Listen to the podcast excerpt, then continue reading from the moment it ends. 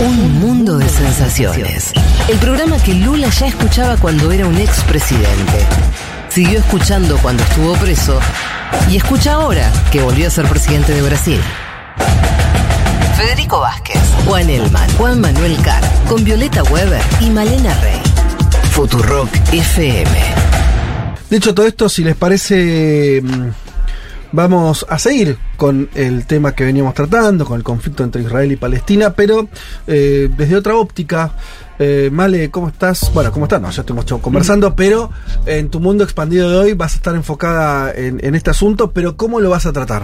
Dale, empecemos con Mundo Expandido entonces. Voy a hablar de Israel y de Palestina. Eh, lo preparé desde el punto de vista de la producción de, de imágenes. Acá ya hablamos varias veces de, de, que es difícil ocuparnos de manifestaciones políticas demasiado coyunturales desde el punto de vista de la cultura porque se, trata, digamos, se trabaja con otros tiempos culturalmente, sí. hay que procesar un poco y recién ahí generar, no sé, algo simbólico, ¿no? Para decir sobre, uh -huh. sobre un conflicto. Pero en el caso de Israel y Palestina, como es un conflicto de hace tanto tiempo. Claro. Hay ya varias cosas interesantes que se fueron produciendo que me interesa comentar. Y también pensar un poco el estatuto de, la, de las imágenes bélicas desde algunas herramientas más de, de la crítica. Eh, y, y, y, situarlo en un presente en el cual, eh, digo, me parece que no hay que perder de vista que estamos en un momento en el que cualquier persona tiene una cámara encima y puede registrar los acontecimientos, ¿no? Es el primer, no sé, el primer momento que en la historia de la humanidad que se transmite en vivo un asesinato, Total. una toma de rehenes, un secuestro, y que incluso me parece que los grupos militares avanzan sobre los territorios con cámaras profesionales, registrando ya esas imágenes. No solo los testigos que prenden sus, sus teléfonos, sino también los propios eh, ejércitos, las propias milicias toman imágenes, imágenes que aterran, que crean pánico, que, que, son un llamado de atención. Los primeros que hicieron eso de esa manera, ¿no? Fue ISIS allá por 2014. Que, ¿no? que había tipo gente que, decapitada. Pero, pero que parecían, HD, la comunicación claro, HD. Parecían producciones de Hollywood. Sí, uh -huh. sí, sí. Bueno, digo, eh, me parece que esto es algo que no podemos perder de vista y que, y que a la vez los artistas tratan de buscarle otra forma de, representar el conflicto. Me puse, para pensar un poco este tema, me puse a releer a un, a un crítico que también fue cineasta, que se llamó eh, Harun Faroki. Él es un, un, cineasta alemán y checo, que murió en el 2014 y que teorizó mucho sobre las imágenes bélicas en las sociedades contemporáneas. Tiene un libro que tradujimos en Caja Negra hace como 10 años que se llama Desconfiar de las imágenes. Justamente de mirar las imágenes más de una vez y entender un poco mm. qué hay ahí encerrado. Y él tiene un, un texto de 2005 eh, que en su momento fue bastante pionero y que hoy lo leemos desde este presente eh, hiperdigital, eh, que se llama La guerra siempre encuentra una salida, en el que él hablaba de, de las tácticas de producción de información y cómo coinciden con las tácticas de guerra. ¿no? Que las imágenes que recibimos son producidas y controladas políticamente por los militares. Sí pensemos en las guerras de 2005, no tan eh, hizo, claro. hipermediatizadas. Y él trabajó sobre imágenes de guerra de Vietnam y el Napalm en una película muy buena que se llama Fuego Inextinguible del 79 y sobre las imágenes de la guerra del Golfo en una película que se llama Imágenes del Mundo y Epitafios de Guerra del, 90, del 88. Y, y no solo eso, sino que él fue alguien que analizó, por ejemplo, los videos de las empresas de armamentística, cómo se, se vende un arma, ¿no?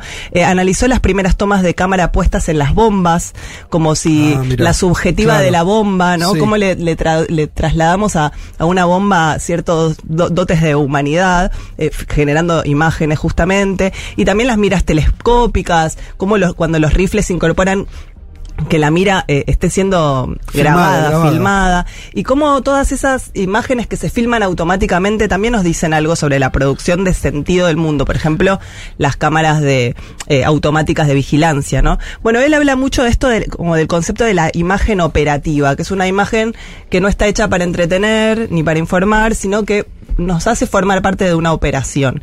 Y creo que muchas de las imágenes que estamos viendo hoy por hoy de mutilaciones, de fusilamientos, de, eh, son esa, ese tipo de imágenes que nos hacen tener que tomar una posición y no solamente eh, dejarlas pasar, ¿no?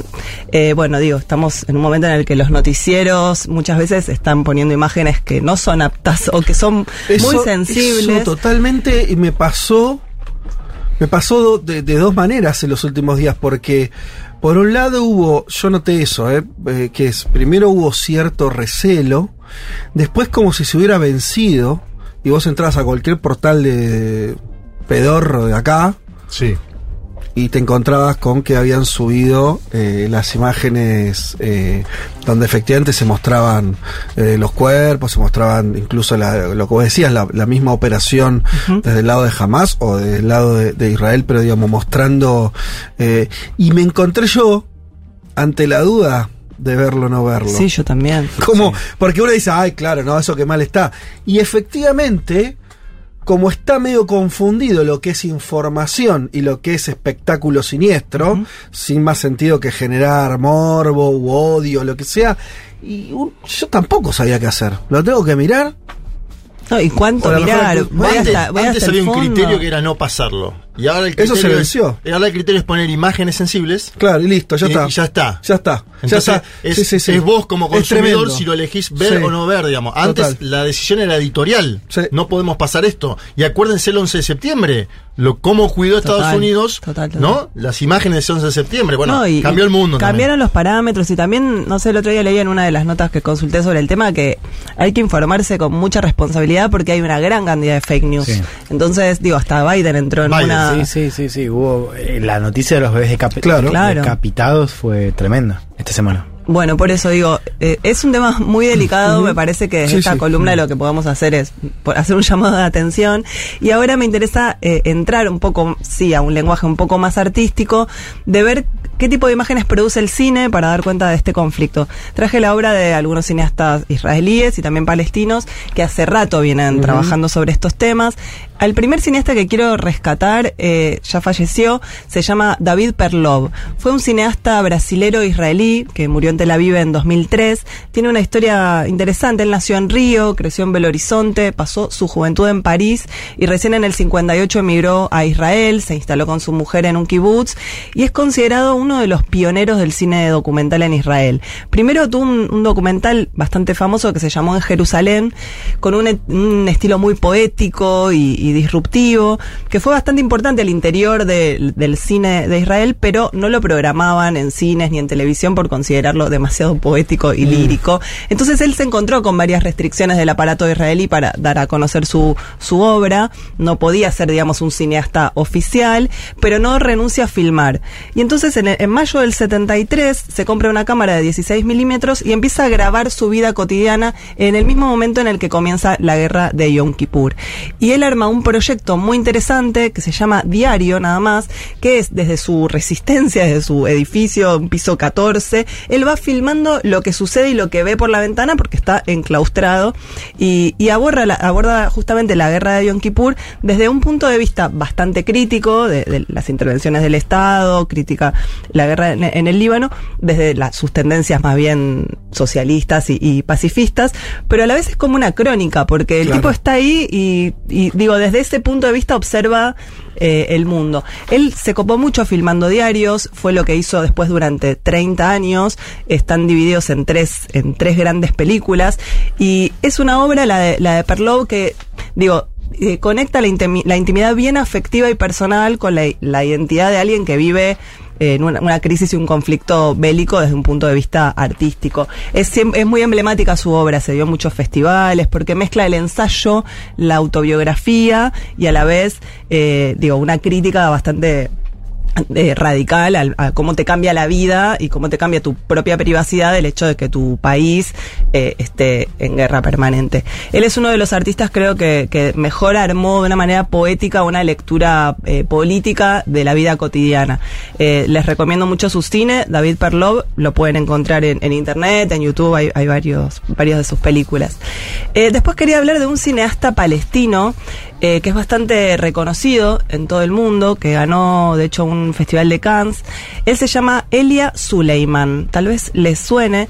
Hizo cuatro largometrajes en 25 años, o sea, Ajá. se toma su tiempo. La historia de Suleiman es curiosa porque él nació en Nazaret, que actualmente pertenece a Israel, pero él es de familia palestina, de cultura palestina y tiene doble nacionalidad, israelí palestino, pero vive en París.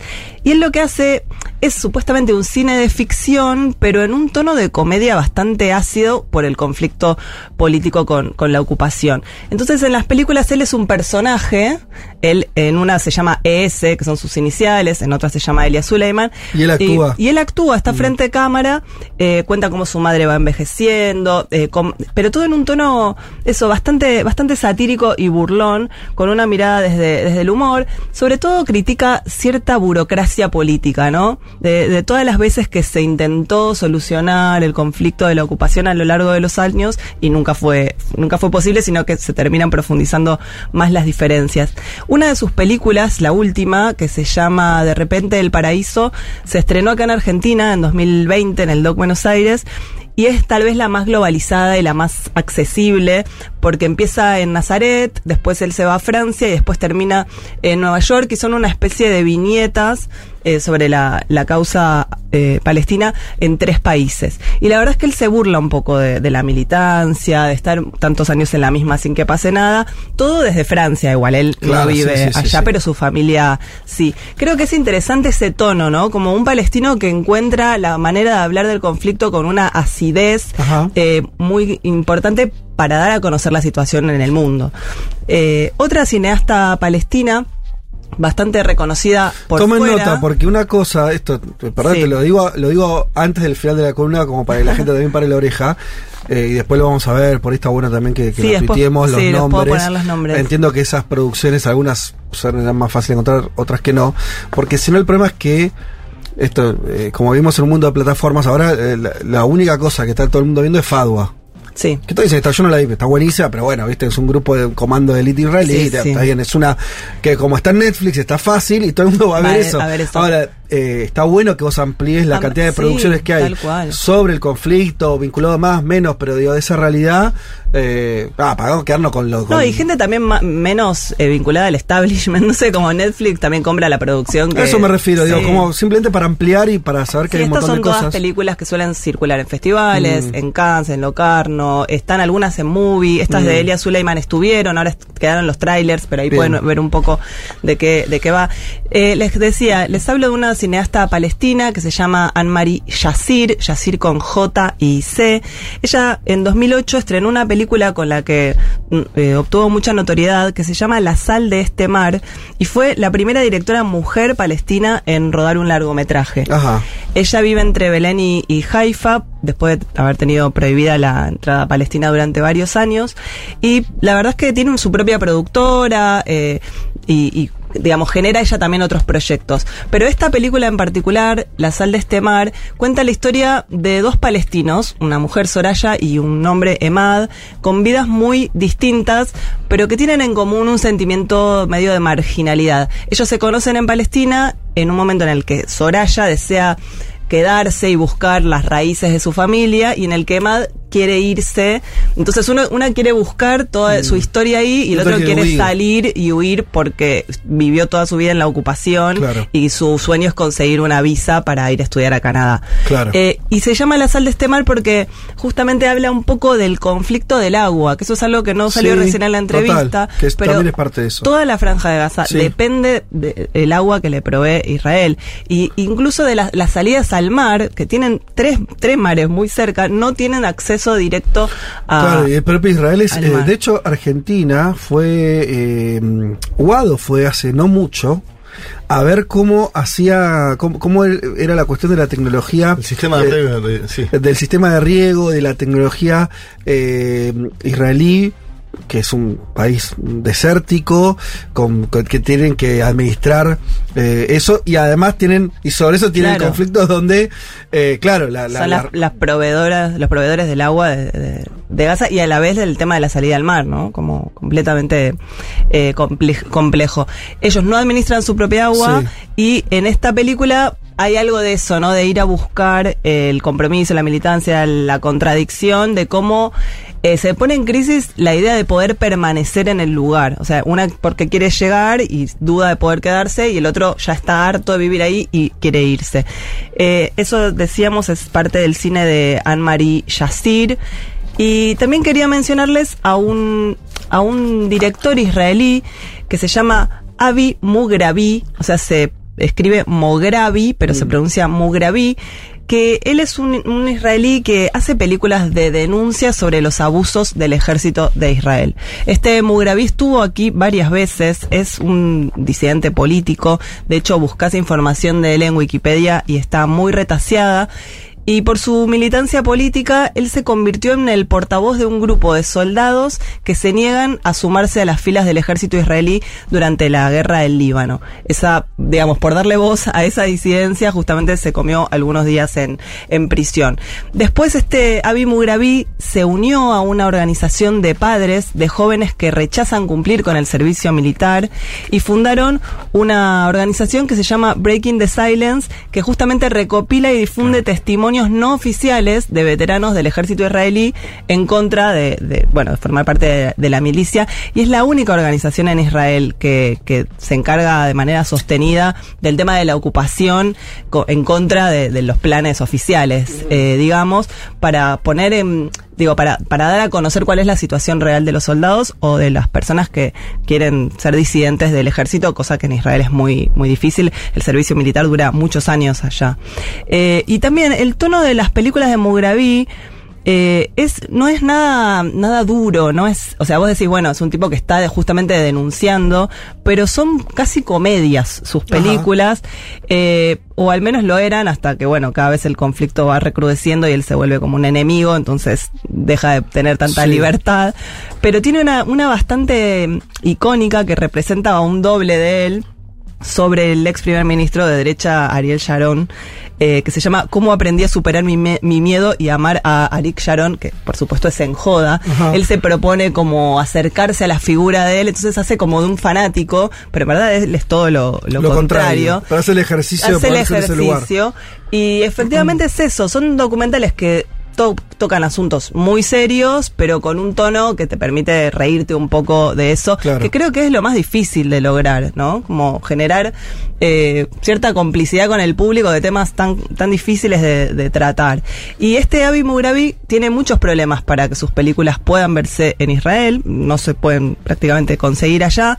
Eh, sí en Francia, su mayor cantidad de, de, espectadores está en otros países, así que él decidió subirlas a, a internet y ponerle subtítulos, de hecho tienen subtítulos en español gratis y pueden encontrar sus películas en avimogravi.org. Eh, te lo uno esto, una cosa que vi las últimas horas, que por ejemplo, eh, un.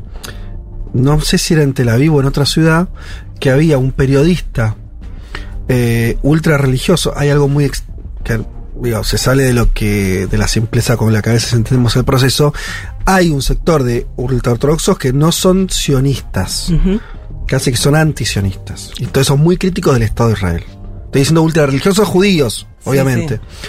Un periodista vinculado a esa rama que era muy crítico del gobierno y que salió a pedir, a hablar del costo que iba a tener la operación en Gaza, yo qué sé, y tuvo que quedar refugiado en su casa porque hubo una manifestación de gente. Eh, que lo fue a buscar. Que lo fue a buscar. Claro, el claro. tipo no estaba con la familia.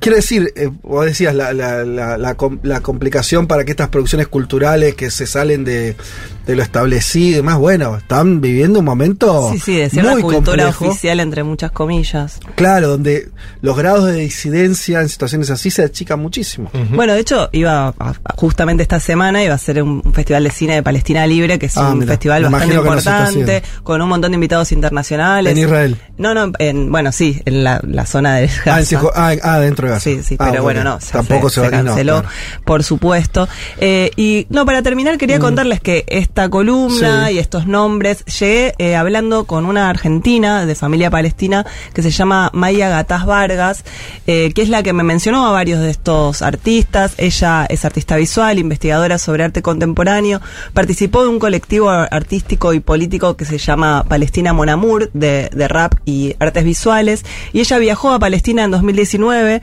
a filmar escenas de, de, su primer largometraje que se llama Viento del Este, que está justamente centrado en la relación de ella con su padre, porque ella se entera a los 24 años que es descendiente de un palestino, porque hasta ese momento le habían dicho, bueno, sí somos árabes, bueno, pero árabes de dónde, ¿no?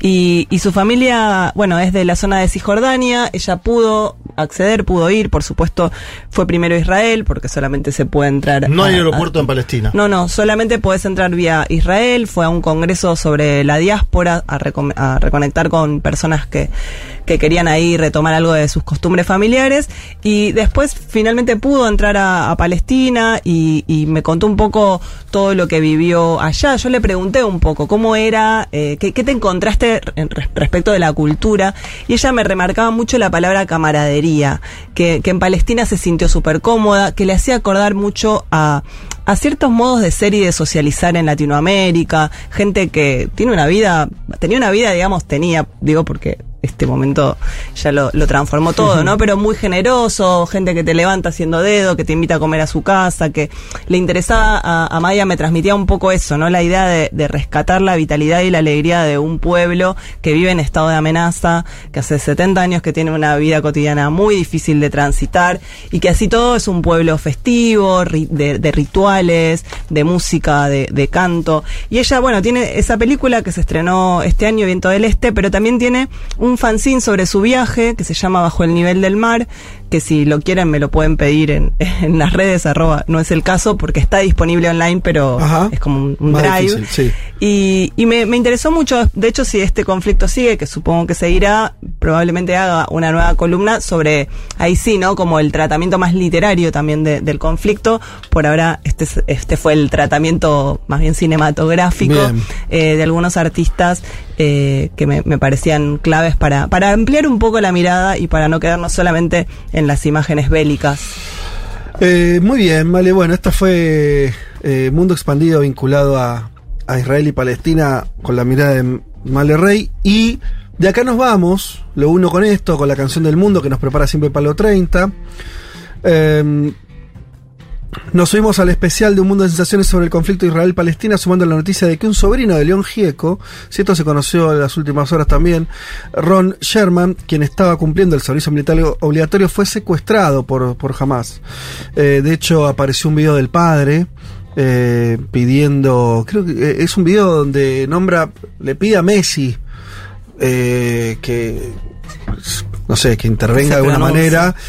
Yo lo vi, me, me pareció, bueno, viste, eh, cualquiera que es padre, va a decir, bueno, lo primero, o sea, yo por, por tu hijo o tu hija haces cualquier cosa, incluso un pedido que hasta no sé si tiene algún tipo de, de efectividad, pero bueno, eh, esa es la situación que, que están viviendo.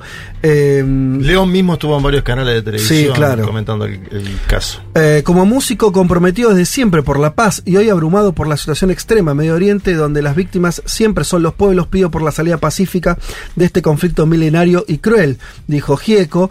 En un video difundido por Twitter, agregó, pido por el regreso de todos los rehenes a sus lugares y en mi caso particular, pido por la vuelta de mi sobrino Ron Sherman, por el amor que nos une como familia y por el amor universal que no debe morir jamás. Eh, León Gieco, como tantos otros artistas argentinos, eh, se escapó eh, del país a finales de los años 70, encontró refugio en Estados Unidos, allí se reunió con Gustavo Santaolalla, quien había producido su álbum debut, y al tiempo grabaron eh, canciones como Pensar en Nada, por ejemplo, un álbum que anunció la vuelta de Gieco a la Argentina. Hoy queremos recordar uno de sus discos que en estos momentos mundiales y nacionales vale la pena escuchar, Bandidos Rurales, Rurales su duodécimo álbum de estudio. En ese disco, eh, León vuelve sobre sus temas preferidos, la defensa de los más débiles, el rescate de la memoria y el sincretismo de culturas. En esta placa, León homenajea también a las Madres de Plaza de Mayo, así como a los desposeídos que reclaman sus tierras y a los discriminados por su nacionalidad o color de piel. Y ahí nombra varios temas como Ídolo de los Quemados, Ruta del Colla, eh, de igual igual. Vamos a escuchar justamente Ídolo de los Quemados. Eh, nos propone Pablo, cuya estrofa hoy tiene más fuerza, dice un viejo podrido que quemó el jardín florido y un y tiene un hijo imbécil con la cara de asesino. Sabemos que este pueblo aún vive de promesas. Las minas argentinas fueron más después de Eva, de las que hay, las hay, nunca tendrás tu calle al Soharay. Termina eh, la letra ídolo de los quemados, que ya escuchamos y volvemos.